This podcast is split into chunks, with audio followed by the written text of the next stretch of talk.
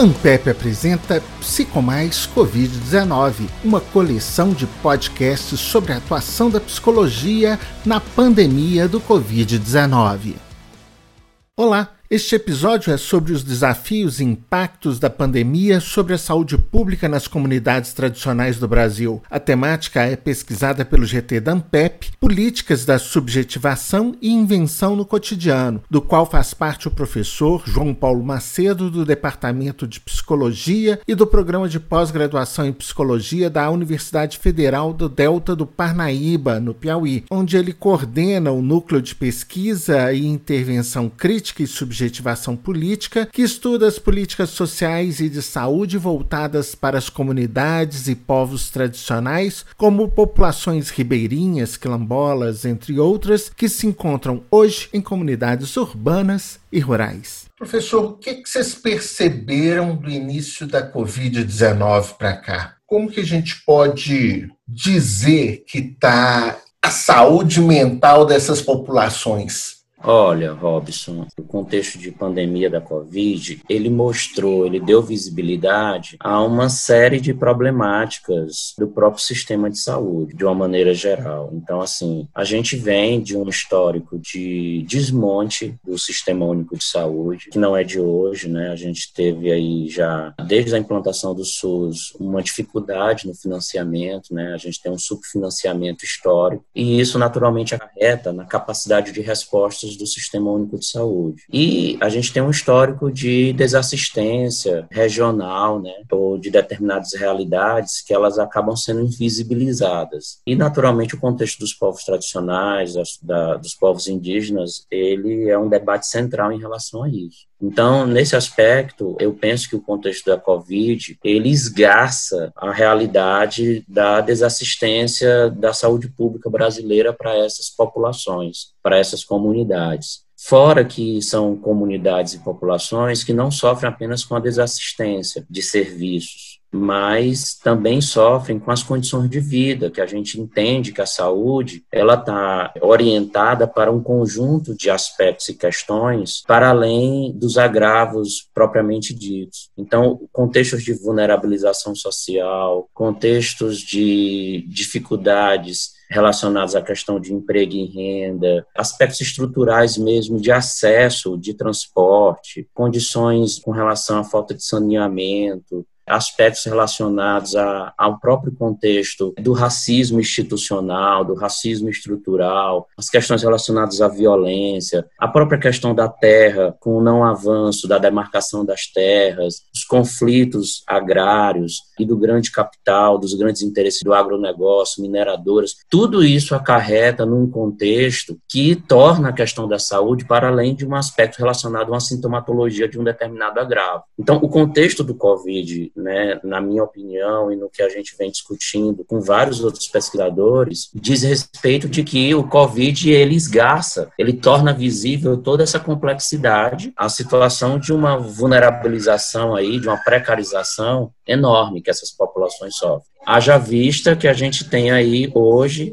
indicadores que apontam que, por exemplo, só nas populações indígenas, a gente tem uma notificação, seja de casos ou seja de mortes, maior do que a gente tem de alguns países na América Latina. Então, a gente percebe que há uma situação muito séria com a questão da desassistência, com a questão da falta de respostas, que fazem com que a gente já tenha hoje, né, eu acompanhei os dados né, de hoje que estão publicizados, a gente já tem aí um contexto de 2.947 casos confirmados, só em populações indígenas, 283 óbitos né, de indígenas por Covid, ou seja, uma taxa de letalidade aí de quase 10%. A gente já tem aí pelo menos 96 povos afetados.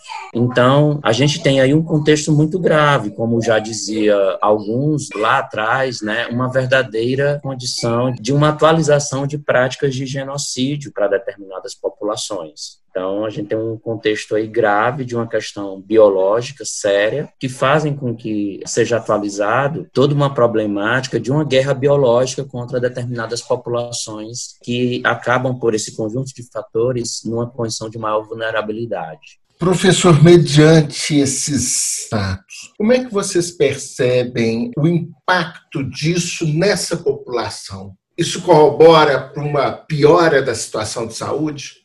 Sim, sem dúvida, sem dúvida, porque é, não só pelos aspectos relacionados ao Covid-19, em torno das questões específicas que ele acaba acarretando, mas é preciso que a gente lembre que, no contexto urbano, seja de cidades grandes, seja de cidades pequenas, a gente tem um conjunto de outras, outros agravos de saúde que estão, vamos dizer assim, não tendo a resposta necessária que a população tem precisado. Por exemplo, eu me encontro numa cidade de porte médio, né, que é Parnaíba, e a gente tem uma dificuldade hoje de determinados grupos de agravos de ter acesso aos cuidados necessários à sua saúde, como hipertensos, diabetes, pessoas com acidentes vascular encefálico, idosos, até mesmo situações mais básicas, como acompanhamento da saúde da mulher, saúde da criança, a saúde do idoso, os próprios índices de violência, eles acabam aumentando também. Mas aí a gente tem uma rede que ela está completamente centralizada na questão do Covid. E essas outras problemáticas, elas acabam aí sendo, vamos dizer assim, colocadas um pouco de lado. E no contexto de saúde dos povos tradicionais, né, quilombolas, indígenas e outros mais, a gente tem aí uma toda essa condição da dificuldade do acesso e o contexto de vulnerabilidades com os quais eles eles vivem faz com que o impacto seja muito maior. Então, certamente a gente tem aí uma problemática. No campo da saúde mental, essas questões são ainda mais delicadas, porque a gente tem não só aspectos relacionados a transtornos mentais comuns, mas também transtornos mentais graves e persistentes, a própria questão do suicídio, que é uma problemática difícil em algumas etnias e povos indígenas, a própria questão do álcool e do uso de substâncias psicoativas. Então, a gente tem um conjunto de questões que fazem com que políticas sejam urgentes, né, e estruturação de programas e serviços para olhar todas essas questões na sua complexidade. Por outro lado, Robson, eu penso que o trabalho ele tem sido esse, né, de monitoramento, de gerar conhecimento para a gente avançar em programas de educação permanente de equipes, para que a gente possa então ir aperfeiçoando e ao mesmo tempo dialogando com as necessidades desses povos. O mais importante não é a gente chegar e simplesmente indicar o que, é que tem que ser feito. A gente precisa de um trabalho de parceria, diálogo, senão a gente pode, inclusive, estar tá produzindo um outro tipo de violência que é o que a gente chama de uma violência epistêmica, porque aí a gente coloca a centralidade de um determinado saber desautorizando ou não reconhecendo outros saberes. E, na verdade, o trabalho tem que ser feito a partir de um trabalho de aliança, de parceria, de construção conjunta com os saberes desses povos. E esse é um ponto difícil na atual conjuntura, né? Porque não existe muito diálogo do ponto de vista governamental. Como fazer, professor? O que vocês têm discutido? Como lidar com essa situação, né? Ainda mais nesse contexto de pandemia. O contexto do cenário político brasileiro, ele tem nessa linha de recrudescimento em todas as esferas, né? E atualmente no campo democrático, mais ainda instalado pela crise não só econômica, política, institucional, que tem se apresentado, de fato o contexto tem ficado mais agravado, né? É, evidentemente. Mas uma coisa que a gente tem aprendido muito, Robson, principalmente com os povos tradicionais, é que eles já vivem sobre contextos de ameaça há muitas décadas, há muitos séculos. Então, né, o Ailton Krenak tem uma frase maravilhosa que, na verdade, esse contexto de crise, ele nos assusta, os ditos brancos, né, mas os povos tradicionais já convivem com isso, já têm lutado e resistido e continuam resistindo a isso. Então, na verdade, a gente tem aprendido muito com eles, essa é que é a verdade. Há um mês atrás, a gente teve o encontro acampamento Terra Livre, né, que foi pela primeira vez ocorreu virtualmente. Para muitos que nunca tiveram a chance de poder participar desse encontro, puderam acompanhar agora virtualmente. Então, e o uso de tecnologias hoje pelas comunidades tradicionais também tem facilitado muito o seu processo de articulação, de visibilização para as suas questões e de composição de alianças, que é o mais importante. Então, mesmo sobre esse contexto de recrudescimento aí, de autoritarismo, de uma ofensa e de um ataque à democracia ou às liberdades democráticas, a gente tem visto que os povos tradicionais eles têm muito a nos ensinar no sentido de como a gente se articular, como produzir alianças, que a gente se aproxime das suas pautas de reivindicação. E eles têm uma capacidade de articulação impressionante, até porque eles falam de um lugar de testemunha e a fala é uma fala muito potente que produz muito alianças. Então, acho que é um contexto difícil, mas é um contexto que a resistência também vai, vamos dizer assim, se reordenando e vai criando aí novas linhas de força para esse enfrentamento. Agora, professor, como que essas comunidades se encontram hoje, uma vez que existe toda essa dificuldade econômica, existe a questão do isolamento social que impede muitos dos trabalhos e muito do que era feito para geração de renda e para a própria subsistência. Como é que está essa situação? Vocês têm monitorado isso também?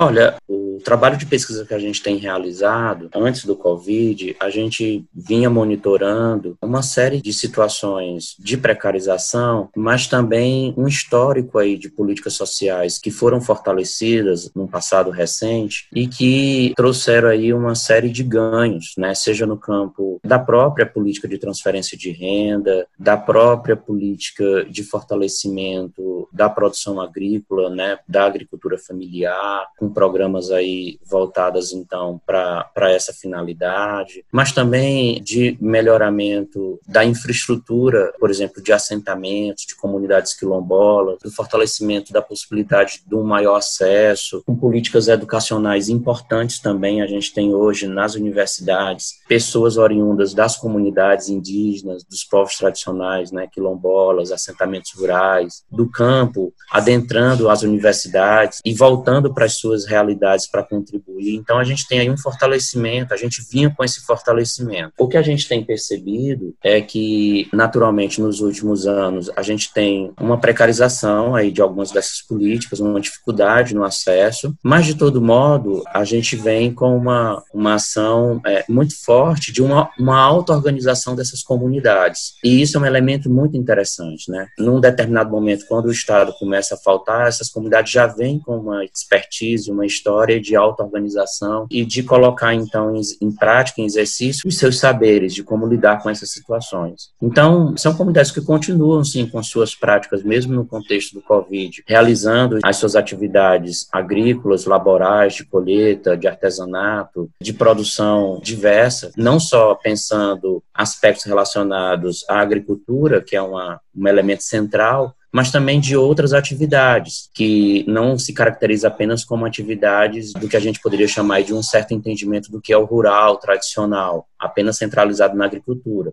Mas a gente tem comunidades que trabalham com turismo comunitário, a gente tem comunidades que trabalham com aspectos de produção de flores, de beneficiamento da pesca. Então a gente tem uma série de atividades que fazem com que a, as ações produtivas das comunidades tradicionais não sejam aquelas apenas ligadas à, à, atividade agrícola tradicional. E aí eles têm produzido sim muita coisa, têm dado continuidade a muita coisa, e o que tem chamado a atenção principalmente é a capacidade de articulação com outras comunidades para que elas possam ir aprendendo uma com as outras, mesmo no contexto do Covid. E aí, nesse aspecto, por exemplo, a gente tem visto comunidades que instrumentalizam outras, trocam trocam experiências com as outras, encaminham inclusive produções para assistir outras comunidades que estão mais impactadas. Então, o trabalho de solidariedade entre comunidades tem sido uma coisa muito interessante de se ver nesse contexto de Covid. Isso mostra a completa articulação, quer dizer, apesar de serem comunidades muitas vezes distantes uma das outras, mas tem aí um, uma organização que não, é, não tem uma centralidade, né, mas uma organização de uma certa autonomia que tem muito a nos ensinar nessa essa forma de organização. E bastante interessante porque é uma atuação em rede, né, professor? E que é uma atuação em rede por fora da lógica institucional do Estado, exatamente entendendo que muitas vezes o Estado ele captura, ele enrijece, ele burocratiza e aí acaba não atendendo a contento a necessidade imediata ou a curto prazo que essas populações precisam. Então elas vão se auto-organizando. É uma coisa que tem chamado a atenção também nas, nas chamadas é, comunidades periféricas ou faveladas, Né? Elas também, pela ausência do Estado, elas estão montando seus planos de contingenciamento, de enfrentamento do Covid.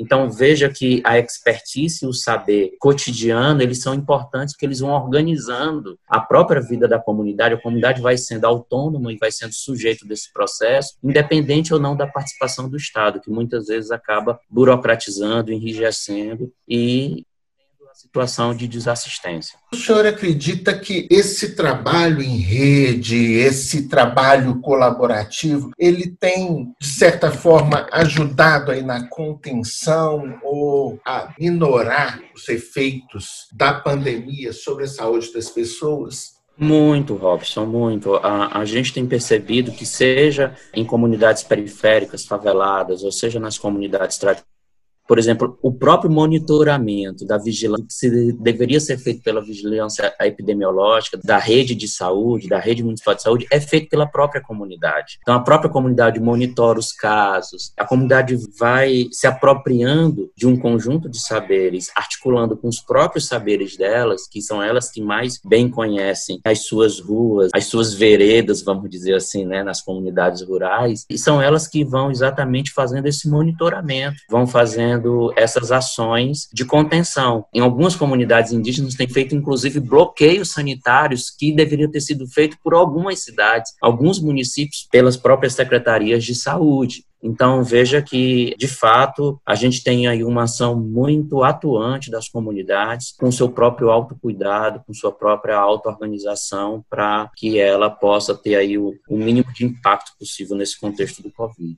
Então, por exemplo, quando as pessoas vão ter que se deslocar às cidades, né, elas se organizam para um grupo muito pequeno fazer todos os fazeres, necess as atividades necessárias, seja para trazer medicamentos, seja para trazer alimentos, ou então algumas funções importantes. Algumas comunidades se organizam para que aquelas pessoas que tenham tido contato, elas ficam em isolamento. Então, elas vão criando as suas estratégias para exatamente minimizar esses efeitos. E eu acho que isso é muito importante, porque acaba nos trazendo a necessidade, primeiro, de um olhar sensível para isso tudo, segundo, para uma abertura à aprendizagem com que a própria comunidade vai construindo enquanto suas estratégias e que a gente precisa, enquanto aliado, quando a gente se aproxima dessas comunidades, é primeiro escutar, aprender com elas, antes de tentar é, apresentar algum tipo de solução mágica que não faz parte da realidade dessas comunidades. O que, que o senhor diria da estrutura física montada pelo Estado, pelo município, né, pelo governo central, dentro dessas comunidades? Existe algum preparo para o enfrentamento da Covid? Existiu algum preparo prévio? Robson, eu entendo que essa é uma pergunta das mais urgentes, né? Nós vivemos num país muito de muitas realidades. Eu não poderia te dizer pelas várias realidades do país, mas o que a gente tem observado é que, em linha geral, a gente tem uma dificuldade enorme dos profissionais de saúde para lidarem com o contexto dos povos e das comunidades tradicionais. E isso é anterior à questão do Covid. Tá? A gente tem uma dificuldade enorme porque, primeiro, a formação em saúde no Brasil ela é uma formação voltada para o modelo privatista, tá? não é voltado para a saúde pública. Por mais que a gente tenha uh, o setor público, né, ou no caso o SUS, mais especificamente, como o maior empregador dos profissionais de saúde no país mas a gente não tem uma formação voltada para essa para a realidade do sistema único. Isso de uma maneira geral. Quando a gente vai para a realidade das comunidades dos povos tradicionais, essa é uma situação que fica ainda mais esgarçada, porque ela exige outras competências, não só competência técnica, ela precisa de uma competência cultural, né? A gente precisa de uma formação para lidar com o multiculturalismo dessas comunidades, lidar com as suas cosmovisões, certo? Para a gente poder dialogar com os seus saberes, com as suas práticas de saúde. As comunidades tradicionais, elas têm uma riqueza de práticas de saúde, seja de rezadeiras, benzedeiras, raizeiras, seja da própria forma como eles lidam com determinadas problemáticas de saúde. E aí a gente tem aí uma outra questão que é a própria dificuldade relacionada à linguagem. Se a gente olhar para a realidade do país como um todo, a gente tem diferenças culturais muito gritantes, no sentido de muito diversas. E se a gente olhar só para as comunidades indígenas, para os povos indígenas, a gente tem uma questão de uma variação enorme de línguas. Né? A gente não é um país de uma única língua. Nós somos um país de, de uma variedade linguística indígena enorme. E aí a gente precisa também aprender a lidar com essas questões. Infelizmente, a formação em saúde, ela passa distante de toda essa complexidade quando a gente olha para as problemáticas de saúde. A gente é formado para lidar com o homem urbano, com o homem branco, e com o homem que, na nossa cabeça, de maneira hegemônica, não visita o SUS, na verdade é o homem do consultório privado, que visita o consultório privado. Então, a, quando a gente vai para as comunidades periféricas, a gente já sente uma diferença. E quando a gente vai para as comunidades de povos tradicionais, sejam eles rurais ou até mesmo em contextos semi-urbanos ou urbanos, mas também com a realidade de povos indígenas aldeados ou não aldeados, e aldeados em áreas urbanas ou não urbanas. Então veja que a gente tem uma complexidade enorme e aí precisa sim de uma competência cultural no fazer em saúde. E aí, infelizmente, a gente tem as práticas formativas no SUS ainda engatinhando. Apesar da gente ter tido políticas importantes, como políticas de equidade, de, né, de promoção de equidade em saúde, voltada para as comunidades e povos de terreiro, para a questão da população negra, a própria população indígena, para os povos tradicionais, sejam das águas, dos campos e das florestas, para a comunidade LGBTQI. Mas, de todo modo, Robson, são competências que elas precisam ser desenvolvidas na realidade dos serviços. Não é a graduação que vai dar conta disso. É a formação no serviço para o serviço. O SUS também tem a competência de formar seus profissionais. Então, cada vez mais, ações de educação permanente, como residências multiprofissionais. Hoje a gente já tem residências multiprofissionais no Brasil voltadas para comunidades e territórios indígenas, residências multiprofissionais voltadas para populações rurais e comunidades tradicionais. Isso é muito importante, porque você vai qualificando aí um tipo de profissional, um profissional com a competência técnica e cultural para lidar com essas comunidades. Então, acho que é uma ação que precisa ser fortalecida, mas volto a dizer, com o cenário que o Ministério da Saúde atualmente se encontra, a gente tem aí mais uma trincheira de luta dentro do SUS, da saúde no Brasil, para que a gente possa continuar lutando para fortalecer aí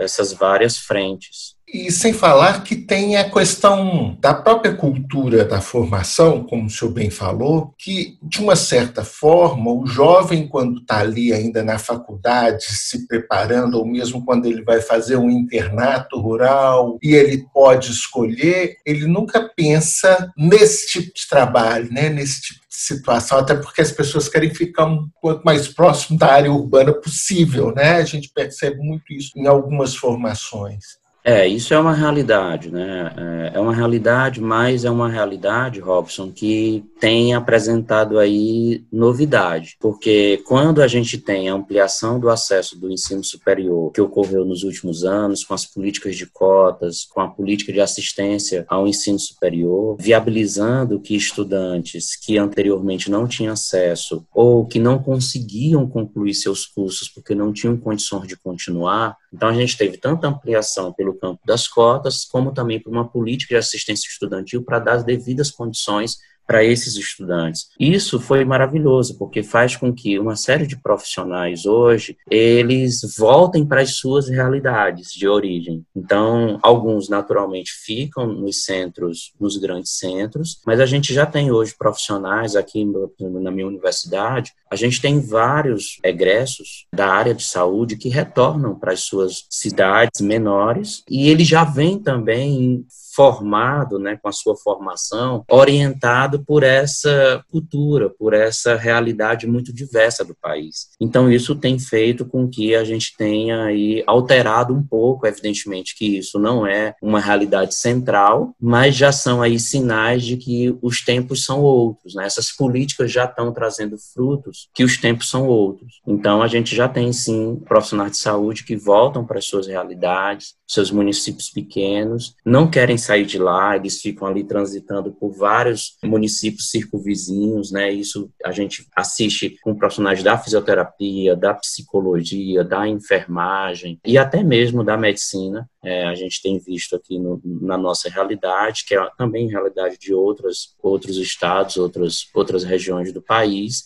e que isso tem trazido um outro cenário. Eu espero que isso continue e que a gente possa é, continuar fortalecendo essa função importante da universidade, da formação, para que chegue então a um profissional com essas competências, não apenas técnicas, mas essa competência cultural para que essas populações sejam melhor assistidas. Professor, para concluir, como que a gente poderia fazer uma análise ampla ou quais considerações o senhor gostaria de fazer aí acerca desse assunto com o qual nós conversamos, alguma coisa que nós deixamos de dizer? Olha, ah, Robson, acho que é, apesar de todo, todo o cenário difícil que a gente está vivendo, eu acho que a gente tem que sempre pensar é, com muita esperança, né, que a gente vai enfrentar tudo isso. E tem elementos que têm trazido muito aprendizado para nós, que é essa aproximação, ela tem frutificado diálogos muito importantes, né? E uma coisa a ressaltar, agora falando por dentro da psicologia, no campo da pesquisa e da pós-graduação em psicologia,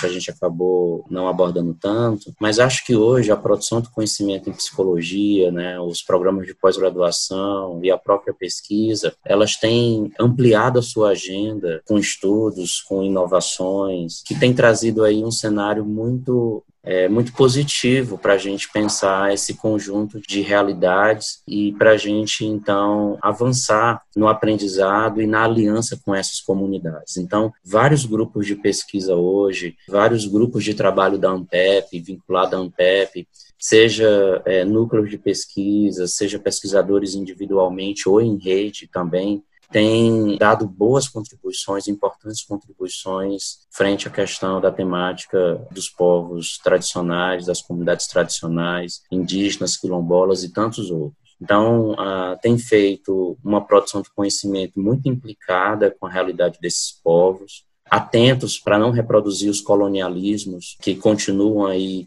produzindo violência, silenciamento, exclusão. Então, acho que a psicologia brasileira ela tem dado muito boas contribuições nesse sentido. Então, vários grupos de pesquisa têm produzido boas referências, bons estudos. Se tem produzido redes de pesquisadores em torno dessas temáticas, com articulação internacional, principalmente latino-americana pensando então que essa realidade ela não é só nossa, na verdade a gente tem aprendido muito também com os países vizinhos, com os povos tradicionais vizinhos e com pesquisadores que hoje já são inclusive oriundos de comunidades tradicionais. Então isso tem realizado aí acima de tudo uma pesquisa muito implicada, comprometida socialmente e o mais importante, uma rede de pesquisadores fortalecendo então essas produções. Professor, e como que a psicologia pode contribuir de forma a melhorar a situação dessas populações tradicionais? Olha, eu parto do pressuposto que antes da gente pensar em melhorar, a gente precisa aprender com eles, né? Aprender qual é a sua agenda de necessidades, quais são as suas questões, e aí nos colocarmos sempre nessa, nesse lugar de, de aliança. Não somos nós que vamos chegar de fora e agora apresentar soluções mágicas, como eu coloquei anteriormente. Eu acho que é, é o momento da gente aprender muito com a história, e aí o diálogo com outras áreas do conhecimento conhecimento, seja das ciências humanas, sociais, da saúde, são importantes para exatamente a gente não repetir erros que cometemos aí também na ciência.